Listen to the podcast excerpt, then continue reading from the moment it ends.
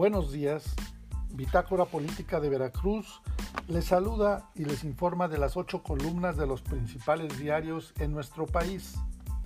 Hoy es lunes 30 de agosto y estos son los encabezados. Reforma. Desvía 65 millones de dólares ex jefa de la Policía Federal. Frida Martínez Zamora, exsecretaria general de la Policía Federal, desvió 65.1 millones de dólares que estaban destinados a pagar una plataforma de inteligencia contratada con una empresa del gobierno de Israel. Ahora está prófuga desde el 2020 y con ficha roja de Interpol. El Universal. Sin claridad, maestros y padres regresan a clases. En medio de la tercera ola del COVID-19, que ha cobrado la vida de al menos 258 mil personas en el país, más de 25 millones de niños y adolescentes y unos 2 millones de profesores y empleados educativos regresan hoy a labores presenciales sin saber el número de escuelas que están listas para la reapertura. Mientras que la Secretaría de Educación Pública desconoce ¿Cuántas de las 207 mil escuelas que hay en el país podrán reiniciar labores? Expertos expusieron que el regreso a clases presenciales se da en medio de un panorama incierto, en un mosaico diverso de situaciones que no se pueden homologar en una sola visión ante la realidad de cada escuela y familia. Subrayaron que se desconoce la situación de los planteles. La jornada.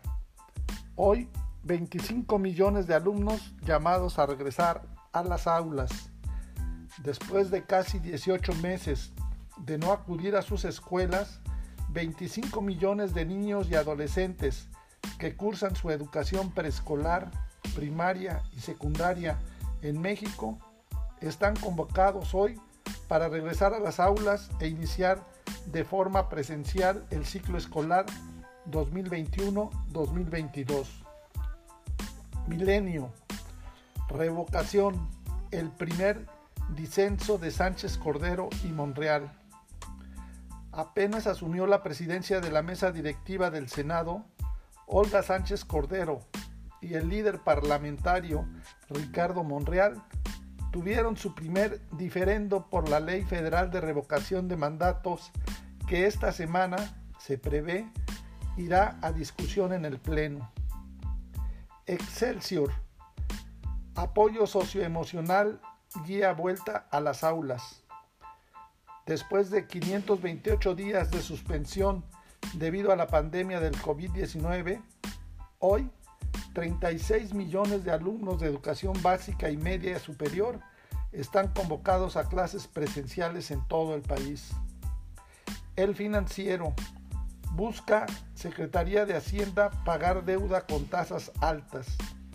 Hacienda informó que dialogará con Banjico para aprovechar el equivalente a los 12.200 millones de dólares en derechos especiales de giro que asignó el Fondo Monetario Internacional al país en el pago de la deuda que tiene con tasas de interés altas.